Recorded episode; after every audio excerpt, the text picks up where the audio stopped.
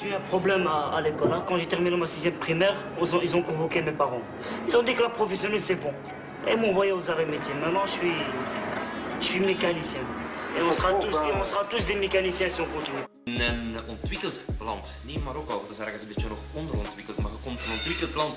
Daar hebben ze mensen nodig uh, die goed geschoold zijn. Daar hebben ze ingenieurs nodig, dokters, je hebt daar van alles nodig.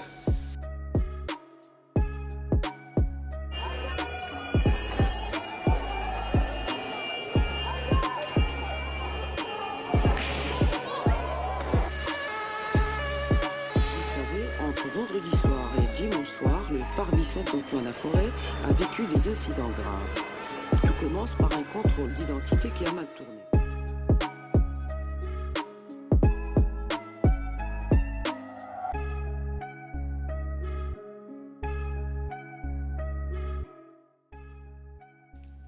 Les contrôles de police au faciès dans les années 90 ont été, en raison des problèmes qu'il y a eu sur euh, les émeutes, davantage contrôlé, la loi a été modifiée, le contrôle de police a été modifié, etc.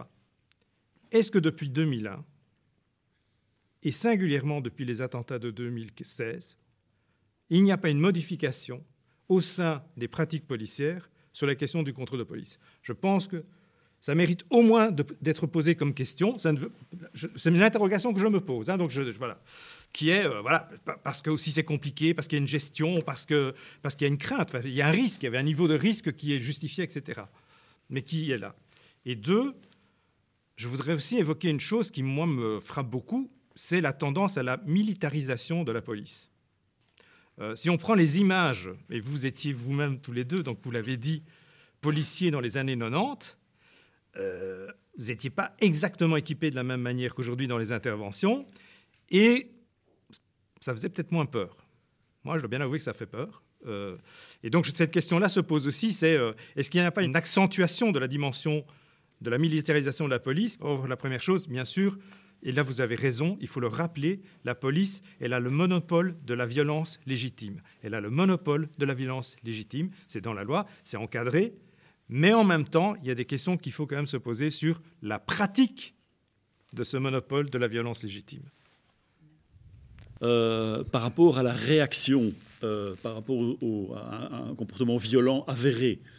Là, je pense que euh, ça ne se sait pas assez parce que malheureusement, la procédure disciplinaire est totalement opaque et elle est complètement non publique. Mais je peux vous assurer qu'on a des cas au sein de la police de Bruxelles Capital XL où des comportements avérés de violence, parce qu'on a la chance maintenant d'avoir des images, le chef de corps écarte ces gens immédiatement. Immédiatement. Et ça provoque d'ailleurs en interne des difficultés euh, qu'évoquait M. Sloss, parce qu'on est un corps. Hein, comme le corps enseignant, comme le corps, euh, comme les journalistes, comme, l'associatif, on est un corps qui a besoin d'avoir une certaine cohérence. Donc quand on éjecte une partie de son corps, il a mal. Bon. Mais il faut le faire. Et moi, je suis le premier à le dire, et la réaction, ça, doit exister. Euh, et je vous assure, c'est fait. Parfois, ces gens sont réintégrés parce que procédure compliquée, machin et tout, mais au moins le message passe. Et je suis tout à fait d'accord avec vous, il faut faire ce genre de choses, et le chef de corps de la plus grande police de Bruxelles euh, et de Belgique après Anvers le fait. Premier élément. Par rapport à l'image, là, euh, c'est vrai que nous, quand on est rentré à la police, hein, c'était les flups que moustaches, hein, on avait des, tenues qui ressemblaient à rien. professionnel, c'était à peine. Maintenant, ben oui, on s'est fait attaquer. Moi, j'ai, moi, j'ai vécu à Molenbeek-Saint-Jean. Le commissariat a été attaqué euh, par, par des fous furieux. Euh, on, a eu des, collègues qui ont été poignardés, plusieurs. Euh, on, a, on a vécu des choses quand même très désagréables qui font que l'équipement s'est modernisé. Et que quand vous voyez un policier maintenant, ça ne ressemble pas à un policier d'il y a 30 ans. Alors là où je suis d'accord avec vous, on se demande un peu pourquoi. Pourquoi moderniser l'équipement, des gilets par balles, avoir des trucs, c'est indispensable. Est-ce qu'on est obligé de les mettre dans des couleurs agressives et avec des, euh, avec des coques comme, euh, comme, comme, comme, on le voit parfois, toujours tout en noir et, pas, des, pas des choses un, peu plus ouvertes? Là, je, vous rejoins. Mais bon, ça s'est professionnalisé donc dans tous les sens, et aussi dans le sens de protection de la police. Et juste un dernier élément, parce que chaque fois ça me fait mal aux oreilles, la police n'est pas structurellement raciste ça n'est pas vrai. Il y a des policiers racistes, comme dans toute la société, mais elle n'est pas structurellement raciste. On essaye de se battre pour que ces policiers aient des comportements qui soient normaux, Et, si, on le fait, et le discours dominant au niveau de la hiérarchie, qui de la structure, c'est celui-là. Donc dire qu'on est structurellement raciste, ça n'est pas vrai. Dire qu'il n'y a pas de racistes, ça n'est pas vrai non plus. Il y a des racistes, la société en est pleine, ce serait, ce serait incroyable que la police, on n'en ait pas. Donc voilà. Euh, pour moi, la, police est structurellement raciste et patriarcale, car la société, l'est en fait. Donc la police n'a pas le choix. En tant qu'institution, c'est pas possible d'être autrement. La police, c'est l'enfant de l'État, c'est son substitut. Donc forcément, on vit dans une société qui est viscéralement patriarcale et, euh, et raciste. Du coup, c'est pas possible que la police le soit autrement. Et en fait, il euh, faut qu'on se, se, rappelle quand même que la, Belgique est un pays qui a colonisé, qui colonise toujours euh, sous une autre forme. La richesse de la Belgique, elle s'est faite sur, sur le sang du peuple congolais, entre autres. Voilà, c'est l'héritage colonial, il est énorme. Donc on vit dans une société qui est encore raciste. On ne peut pas s'imaginer que hum, les personnes qui ont été créées pour, pour protéger les citoyens et l'État ne le sont pas en fait. Parce que même nous, en tant que, en tant que citoyens, on est formaté en fait à être comme ça, que ça soit par, euh, ce qu'on voit à la télé, dans les médias, les livres qu'on lit, euh, les préjugés qui existé depuis toujours. En fait, euh, et le but c'est de se déconstruire chacun soi-même, mais la société en tant que structurellement, de que la police, l'école, la recherche de l'emploi, la, représentation médiatique, tout ça c'est structurellement raciste et, patriarcal, et ne pas accepter ça, c'est juste se voiler la face parce que c'est, en tout cas en tant que personne concernée, c'est tellement clair et ça se traduit dans tout. Donc euh, ça commence dès les maternelles, c'est euh, pour trouver un logement, puis plus tard pour trouver un travail, face aux, différentes euh, institutions, pas que la police, ont aussi l'accès aux soins médicaux. Il y a ce qu'on appelle le syndrome méditerranéen. Maintenant, c'est prouvé, les personnes racisées sont, sont traitées différemment dans les hôpitaux, sont soignées différemment. Enfin, c'est un sujet euh, énorme. On peut faire euh, trois jours de, colloque là-dessus. Mais euh, tout ça pour vous dire qu'on ne peut pas nier que la société et du coup la police est structurellement raciste et patriarcale. Et du coup homophobe aussi et toutes les discriminations. Donc moi, je voulais juste réagir sur euh, quelques témoignages et aussi apporter un éclairage par rapport à l'étude qu'on a réalisée. Donc comme euh, je l'avais dit, il y a un jeune sur trois qui a été contrôlé et euh, 7 jeunes sur 10 déplorent des délits de faciès. Euh, effectivement, là, on sent le, le, déficit de confiance comme elle a été évoquée un peu partout et euh, un manque clairement de communication. Donc, euh, vous parliez de, on, a parlé de, respect, de tutoiement, de manque de respect, et donc ça commence déjà par là. Le, premier acte de violence commence par ce manque de respect, cette, inconsidération en fait du jeune. Et donc, à partir de, de là, il, il semble vraiment important de ramener du dialogue, de la communication et de la participation. On a évoqué plein d'autres choses qui pourraient être faites, hein, comme les formations, les cours, euh, dans les cours de citoyenneté. On peut imaginer que dès le, plus jeune âge, on puisse intégrer ce rapport police, euh, euh, quels sont les droits par rapport à la police. Et sur ce volet respect, il y a une initiative du SPF intérieur par rapport justement à cette notion de respect, ramener du respect entre le citoyen et la police.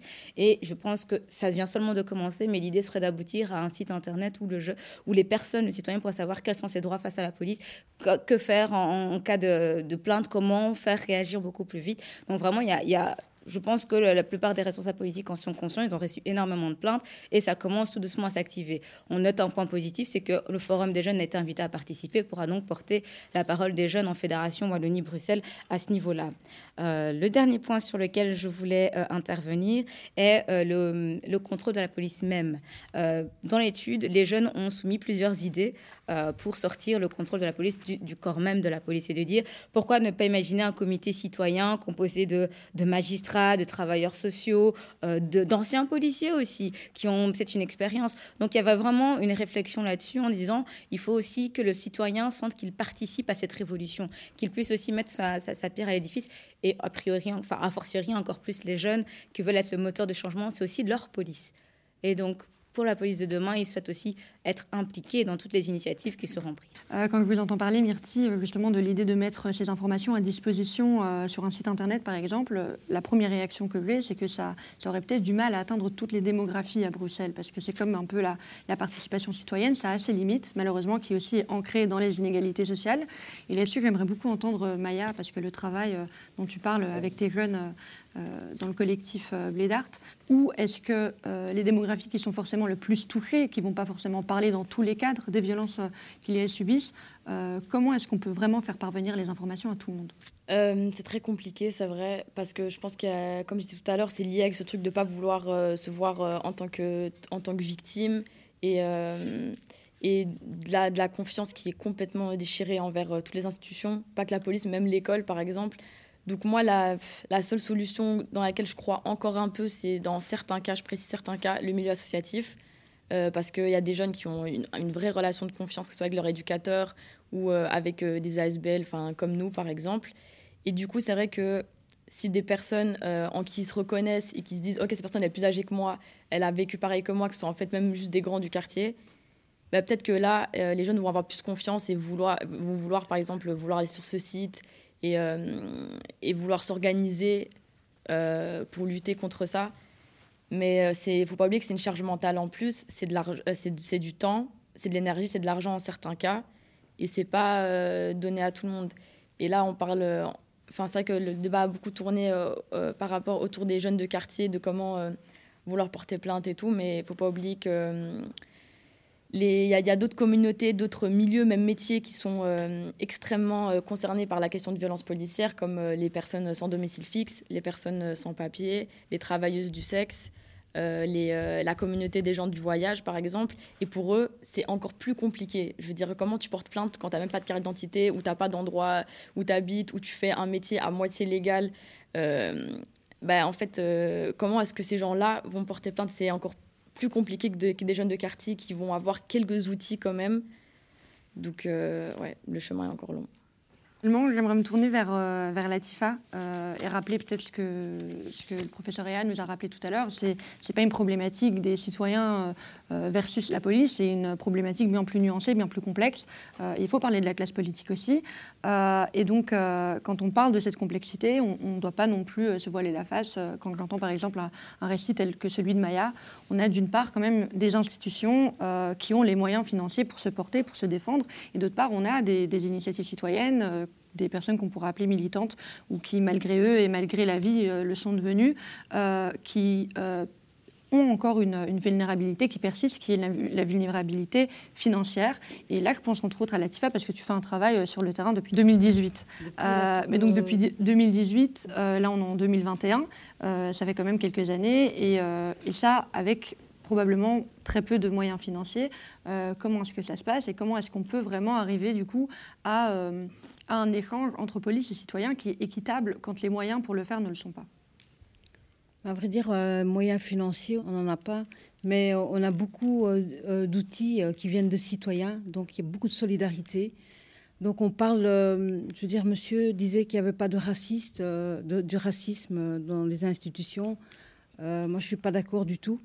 Parce que quand on voit le bourgmestre Charles Piquet qui instaure une brigade de proximité, une EUS en 2012, cette brigade connaît tous les jeunes du quartier, ils sont plusieurs, et a tendance à provoquer de la haine et de la violence dans le quartier, et qui coûte énormément à la commune. Moi, ça m'interpelle énormément. Parce que ce qu'il faut savoir, c'est que toutes ces violences, bah, il y, a quatre catégories de violences. Il y a le verbal, tu as le physique, tu as le psychologique et le sexuel. Donc ça joue un impact énorme au niveau de la santé mentale des jeunes. Donc il euh, faut, savoir, c'est souvent des jeunes mineurs. Donc euh, c'est l'âge où on cherche, euh, on construit son identité, c'est l'âge où on cherche l'estime de soi-même, où on le construit. Et ça joue un impact énorme au niveau du décrochage scolaire, au niveau de la délinquance. La discrimination, elle est déjà dans les écoles. Donc, ce qu'il faut savoir aussi, c'est que il y a une discrimination énorme dans les écoles, surtout en primaire. On a tendance à, orienter euh, des jeunes ici d'immigration dans l'enseignement spécialisé, ou quand ils sortent de l'enseignement spécialisé, ils ne sont pas outillés, ils savent à peine lire et écrire. Moi, tout ça, ça m'interpelle énormément. Euh, les maisons de jeunes à Saint-Gilles, il y en a énormément, mais euh, la plupart ne sont pas outillées pour, euh, et, pas assez financées pour aider vraiment les, jeunes en délinquance et en décrochage scolaire. scolaire. On a souvent tendance à faire de l'occupation. moi, je préfère qu'on travaille sur des objectifs, des projets. ce que j'ai remarqué aussi, c'est que les jeunes, leur quartier, ben, c'est leur quartier, c'est leur territoire, c'est leur quartier d'enfance. quand on voit des groupes de jeunes, bah, c'est tous des jeunes qui se connaissent depuis la maternelle. la police et, la société, je veux dire les gens qui habitent là à Saint-Gilles, ont tendance à, stigmatiser ces jeunes, ont tendance à leur donner cette étiquette de délinquants. On a toujours tendance euh, à, faire des pétitions euh, pour dire qu'ils sont dans l'insécurité. Donc notre, notre bourgmestre a investi énormément dans tout ce qui est répression. Donc caméras, euh, beaucoup de flics, beaucoup de policiers, dans tout ce qui est répression et pas dans ce qui est prévention.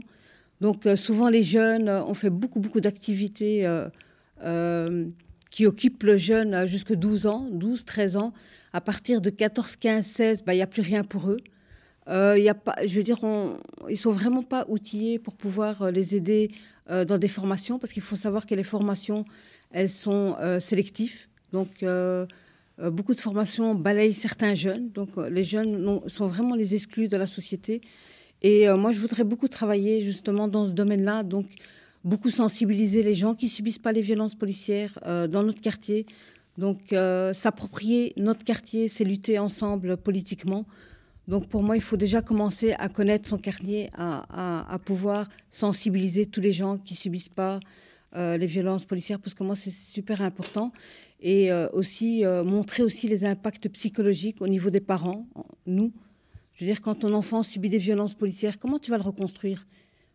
Psychologue, psychiatre parce que bon, il y a beaucoup de jeunes aussi euh, qui, qui, sont beaucoup dans des, dans des, centres psychiatriques et, et, et, aux yeux de, la, société, bah, ils sont les exclus. On n'essaye pas de les comprendre, on n'essaye pas de les aider. Aussi, beaucoup euh, de jeunes, quand ils subissent des violences policières, euh, ils n'en parlent pas aux parents. Donc, pouvoir sensibiliser les parents à, être à l'écoute du jeune, essayer de comprendre la situation. aussi, travailler avec les ASBL au niveau des droits donc travailler avec la Ligue des droits humains, informer les droits des jeunes, parce que autant de nos parents, ben, les violences, la discrimination, le racisme, ça existe déjà dans les années 70. Nos parents subissaient, ils faisaient un profil bas parce qu'ils connaissaient pas leurs droits. Moi, je suis la deuxième génération. Je constate qu'on est en train de balayer la troisième génération. Donc, dans l'enseignement, on les dirige. Dans l'enseignement professionnel, on les, on les dirige dans des, des, des, formations, des métiers qui sont pas pour eux. On fait tout pour les diriger vers le bas. Quand je parle de jeunes, je parle de notre communauté. Et moi, tout ça, ça m'interpelle énormément. Donc, euh, je me dis aussi de faire un travail de sensibilisation dans les hôpitaux.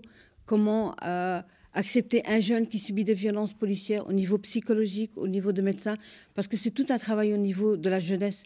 Parce que la plupart des jeunes qui subissent font profil bas. Ils disent que ça sert à rien, euh, que ça va n'aboutir à rien. Non, au contraire, on a droit à des droits. On est citoyen, tout comme n'importe quel citoyen. Et mes droits, moi, je vais aller les chercher et je vais tout faire pour euh, former un maximum de gens dans mon quartier. Euh, c'est comme ça qu'il a été créé, le collectif des Matrées. Notre mission, c'est combattre et lutter contre la discrimination au niveau des écoles, du travail, au niveau des logements, mais aussi combattre aussi les violences policières euh, de façon à communiquer, de façon à s'échanger, à se connaître. Parce que je trouve que les formations au niveau de la police, ben, ils ne sont pas assez formés, ils connaissent rien de nous, ils connaissent pas euh, de l'histoire de l'immigration, de nos parents. Il ne faut pas oublier, c'est nos parents qui ont construit le Bruxelles d'aujourd'hui, l'Europe euh, d'aujourd'hui. Et, pour moi, tout ça, euh, c'est tout un travail de terrain que je fais vraiment avec passion, avec sincérité, pour un monde meilleur. Merci beaucoup, Latifa, pour ton intervention. Et aussi, tu cibles très justement le manque de subsides, le manque d'argent pour mener à bien les différentes luttes avec le collectif des Madrid, mais aussi plus largement. Euh, je trouve aussi également intéressant et très pertinent euh, l'aspect de, euh, des soins de santé en fait, qui peuvent justement découler de tout type de, de violences que peuvent subir les jeunes.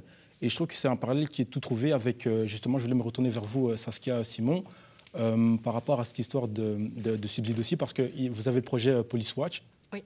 La, création de cet observatoire est venue d'un constat du fait que que les violences policières restaient euh, une problématique euh, vraiment importante et qui nécessitait plus de moyens que ce que la Ligue des droits humains euh, avait avec les subsides classique, on va dire. Et donc, il y a un projet qui a été déposé euh, auprès d'une fondation, l'Open Society Foundation, pour euh, avoir euh, un petit peu plus de moyens et engager une personne à mi-temps pour insuffler un petit peu plus d'énergie par rapport à la thématique. Et donc, et, que du coup, Police Watch vise à trois missions. informer les citoyens sur leurs droits face à la police, mais aussi euh, sur euh, que faire euh, en cas de contrôle pour que ça se passe le mieux possible et quand ça ne se passe pas bien, quels sont les réflexes à avoir. Une des premières revendications portées par la Ligue des droits humains par rapport à la, question, c'est qu'il n'existe aucune statistique officielle sur les faits de violence policière. quand on, il existe déjà une obligation euh, légal que les jugements qui concernent des policiers doivent être transmis euh, au ministre de l'Intérieur, mais cette obligation n'est pas respectée. Et donc, il faudrait que, toutes les plaintes qui soient déposées soient enregistrées, soient rassemblées et qu'on puisse les analyser pour en sortir des statistiques qui vont dire euh, ça concerne qui, ou quand euh, aussi qu'on puisse identifier quels sont les policiers concernés, parce que peut-être que euh, les juges peuvent se dire, ben, j'ai en face de moi un policier et, euh, un jeune, je vais faire confiance au policier, mais si le juge est au courant que en fait c'est déjà la dixième plainte, peut-être que la parole du policier aura un petit peu moins de poids et que ça peut changer les choses. Donc il y a quand même tout un enjeu là-dessus de transparence, de pouvoir dire, mais en fait, de quoi on parle quand on parle de violence policière? Ça touche combien de personnes, euh, ça touche quelle zone de police? Peut-être que certaines zones de police sont plus problématiques que d'autres. Euh, et tout ça, c'est hyper important. Et il faut que ces statistiques soient déjà collectées et puis soient euh, rendues publiques pour que tout le monde puisse y avoir accès, pour que, que ce soit les associations, les collectifs, les, les, avocats puissent avoir accès à tous ces éléments-là en termes de, de démocratie finalement et de, contrôle citoyen de, nos institutions, de pouvoir que chacun puisse s'impliquer, euh, ça, nous semble hyper important. Donc dans ce cadre-là, Police Watch, avec sa petite, euh, ses, petits moyens, à, sa petite échelle, essaye de collecter un maximum de témoignages via des formulaires qui sont disponibles sur le site de Police Watch. Et donc les personnes qui sont victimes ou témoins euh, d'abus policiers, au sens large, peuvent aller euh, déposer euh, leurs témoignages sur le site. Et nous, on en fait des statistiques qui sont publiées dans nos analyses et nos rapports, euh, qui permettent déjà d'avoir une indication sur, sur l'ampleur du problème et, et c'est quoi le problème exactement, quel type d'abus sont les plus courants, qui sont les personnes les plus touchées, etc. Et du coup, la dernière euh, mission de Police Watch, évidemment, c'est d'agir sur, euh, sur la question avec tout un travail de plaidoyer qui est fait.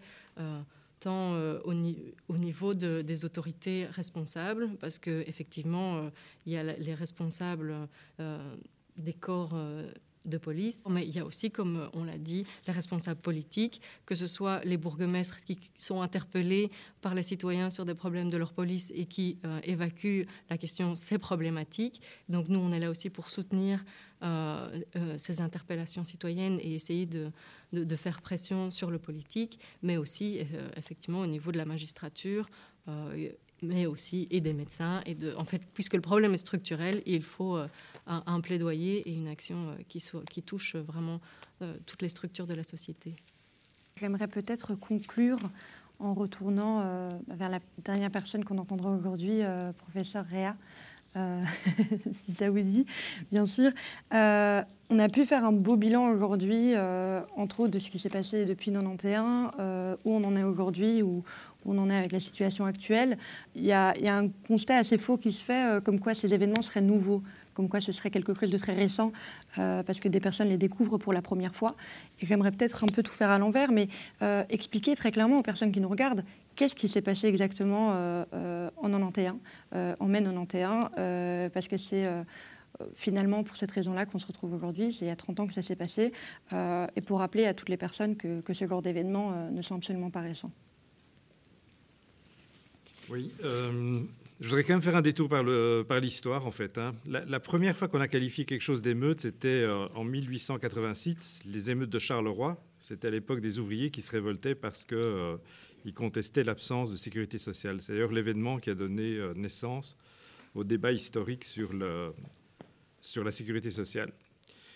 Et ce qui est important de voir historiquement, c'est que c'est délicat, mais c'est vraiment historique. Je veux dire, c'est que les classes populaires ont toujours très peur de la, de la police, au motif que la police a toujours été utilisée par l'État ou par les classes dirigeantes euh, pour d'abord pour être mis sous contrôle et sous surveillance, pour qu'elles ne se révoltent pas, et d'autre part aussi pour euh, intervenir si à un moment donné il y avait un mouvement de contestation. Alors je pense que cette perspective historique, pour moi, elle est importante. Euh, bon, moi j'ai grandi à Bruxelles, mais ceux qui étaient dans en Wallonie savent très bien que pendant tout un temps, c'était les adultes qui faisaient la police dans certains milieux sociaux, et on n'appelait jamais la police parce qu'on ne voulait pas que la police arrive, puisqu'on les considérait comme étant les alliés de la bourgeoisie, de la classe dirigeante, etc. Et donc c'est quand même une chose qu'on n'a pas beaucoup évoquée aujourd'hui, sur laquelle je voudrais euh, revenir, parce que c'est clair que notre société est à la fois euh, sexiste, machiste, raciste dans sa totalité et non pas une institution en particulier, parce que ça, je pense qu'il suffit de regarder de toute façon euh, les résultats électoraux en Europe pour se rendre compte que c'est difficile de ne pas considérer que l'Europe vire à une acceptation du racisme dans sa société, et puis on peut s'interroger sur évidemment les institutions, mais on est surtout classiste. C'est-à-dire qu'on considère que les inégalités sociales, c'est normal. Et donc, qu'il faut mettre sous contrôle quand même les personnes et les quartiers dans lesquels vivent les personnes les plus précarisées, parce qu'on n'a pas envie qu'ils se révoltent, ou qu'ils dénoncent ces inégalités, ou qu'ils s'organisent pour cela. Il n'y a pas que ça, bien sûr. il y a aussi, et on l'a évoqué, et on pourrait le dire ici sur la question policière, c'est comment ont été traitées les violences sexuelles dans les commissariats de police pendant tout un temps où on considérait que ce n'était pas un problème fondamental ou que la réception des femmes, quand elles devenaient venir dénoncer un viol, c'était vraiment épouvantable, etc. Donc on peut reprendre cet historique-là aussi, parce qu'il est important il y a une fonction de police dans une société qui est celle du contrôle et en particulier de ceux qui occupent la position la plus dominée, les femmes par rapport aux hommes, ceux qui sont euh, les étrangers par rapport à ceux qui sont les nationaux et ceux qui disposent des moyens financiers, économiques, sociaux, symboliques aussi d'ailleurs les plus élevés. Il est sûr et certain que euh, au plus on monte dans la hiérarchie de la société, au plus on a des mécanismes de contrôle ou de neutralisation de l'action de la police ou de la justice. Alors, qu'est-ce qui a changé? Alors, je voulais vraiment faire ça parce que c'est important de revenir quand même aussi sur c'est quoi la fonction de police dans une société, au-delà du maintien de l'ordre, qui est fondamental, ou de poursuivre les actes délictueux. Et pourquoi ça se concentre dans certains quartiers? Parce que ça, ça reste. Et là, ça, ça reste, c'est à la fois vrai dans les favelas euh, au Brésil, c'est à la fois vrai à Chicago, c'est vrai euh, dans euh, le quartier de London East, c'est vrai dans le 9-3 en France, et c'est vrai à Molenbeek. Voilà. Bon. Maintenant, qu'est-ce qui a changé par rapport à avant? Ou qu'est-ce qui s'est passé? Vous avez dit ce qui s'est passé. Ce qui s'est passé, c'est assez idiot. C'est toujours comme ça. C'est depuis euh, le début des enregistrements de ce qu'on a appelé les émeutes. C'est un contrôle de police qui tourne mal, pour des raisons multiples. Ici, c'était quelque chose d'idiot, c'était une plaque d'immatriculation sur une moto qui, bon. Après, euh, tu as parlé de Charky tout à l'heure par rapport à 97, bon, là, c'était lié au trafic de drogue, donc c'est encore autre chose. Mais c'est un contrôle de police qui tourne mal. Et en fait, c'est une étincelle. Ce qui est important de voir, c'est qu'est-ce que ça révèle? ce que révèle, c'est un état de tension important dans les quartiers, entre les populations qui y vivent et le reste de la société, pour des raisons d'enseignement, d'accès à l'emploi, de logement et de violence policière. Maintenant, ce qui est important, c'est qu'il y a un thème sur la violence policière qui émerge maintenant, qui a une particularité aussi, c'est qu'elle est un thème global. Je vais dire que euh, et ce n'est pas l'affaire de Floyd qui, qui le contraire, c'est euh, euh, Black Lives Matter, c'est ça, c'est une dimension globale, c'est-à-dire qu'on va s'identifier ce qui se passe à Minneapolis, c'est ce qui se passe dans le 9-3, c'est ce qui se passe, etc. Et là, je pense que sur cette dimension de violence policière, aujourd'hui, ce qui est neuf aussi, c'est de considérer que la police ne peut pas être au-dessus des lois. Et je pense que c'est surtout ça qui aujourd'hui, elle a une fonction. Elle doit faire respecter la loi. Elle a par ailleurs une loi qui encadre la manière dont elle doit fonctionner. Mais elle ne peut pas être au-dessus des lois si elle contrevient aux règlements existants, aux lois existantes. Et que par ailleurs, au même titre que pour d'autres délits, il faut des procédures internes et externes, mais qui ne soient pas non plus des procédures qui, durent des plombes, parce que sinon c'est à désespérer de la justice. Et c'est une remise en cause de la justice. Or, ce qui n'a pas changé par rapport à 1991, c'est le sentiment d'injustice. Et le sentiment d'injustice, puisque c'est aussi un sentiment, ça peut prendre des formes parfois très fortes, peut-être déconnectées par rapport à une vraie réalité. Mais à partir du moment où quelqu'un se sent humilié une fois, deux fois, trois fois, quatre fois, ben, c'est difficile de pouvoir considérer qu'il va avoir, un, confiance dans les institutions, confiance de ceux qui parlent au nom des institutions, et donc veulent se mettre en retrait de la société. Et avec ça, on n'aura rien gagné dans le vivre mieux ensemble. Et donc, on a plutôt intérêt à travailler sur cette question-là. Et cette question-là, elle est importante, en particulier sur la question des violences policières. Mais j'insiste beaucoup, c'est aussi un thème global, général. On ne l'a pas évoqué en tant que tel. Ce qui change aussi, c'est le fait aujourd'hui, on l'a vu aux États-Unis, ça c'est évident, toutes les études le démontrent, les smartphones et l'enregistrement vidéo de ce qui se passe modifient d'une certaine manière euh, la manière dont on peut poser ces questions-là, et c'est important de pouvoir y avoir y recours.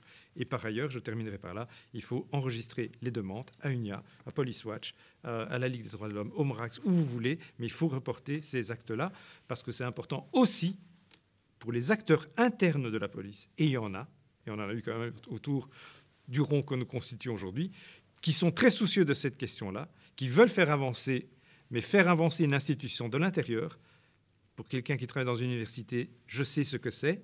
C'est épouvantablement long, c'est épouvantablement lent, mais en même temps, il faut le faire et il faut soutenir aussi ceux qui sont à l'intérieur et qui veulent aller dans ce sens-là.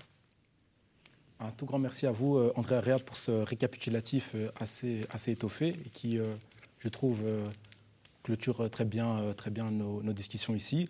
avec Fatima Zahra, nous vous remercions tous et toutes d'avoir été présents et présentes aujourd'hui. Merci également à vous tous et vous toutes pour votre, pour votre travail de manière générale, votre travail de terrain. Euh, et puis, euh, un grand merci également à toute l'équipe technique euh, de ZinTV. Merci à Alterico également pour la captation. Et alors, vous pouvez également retrouver le dossier qui revient sur les révoltes de 91 sur le site de Alterico.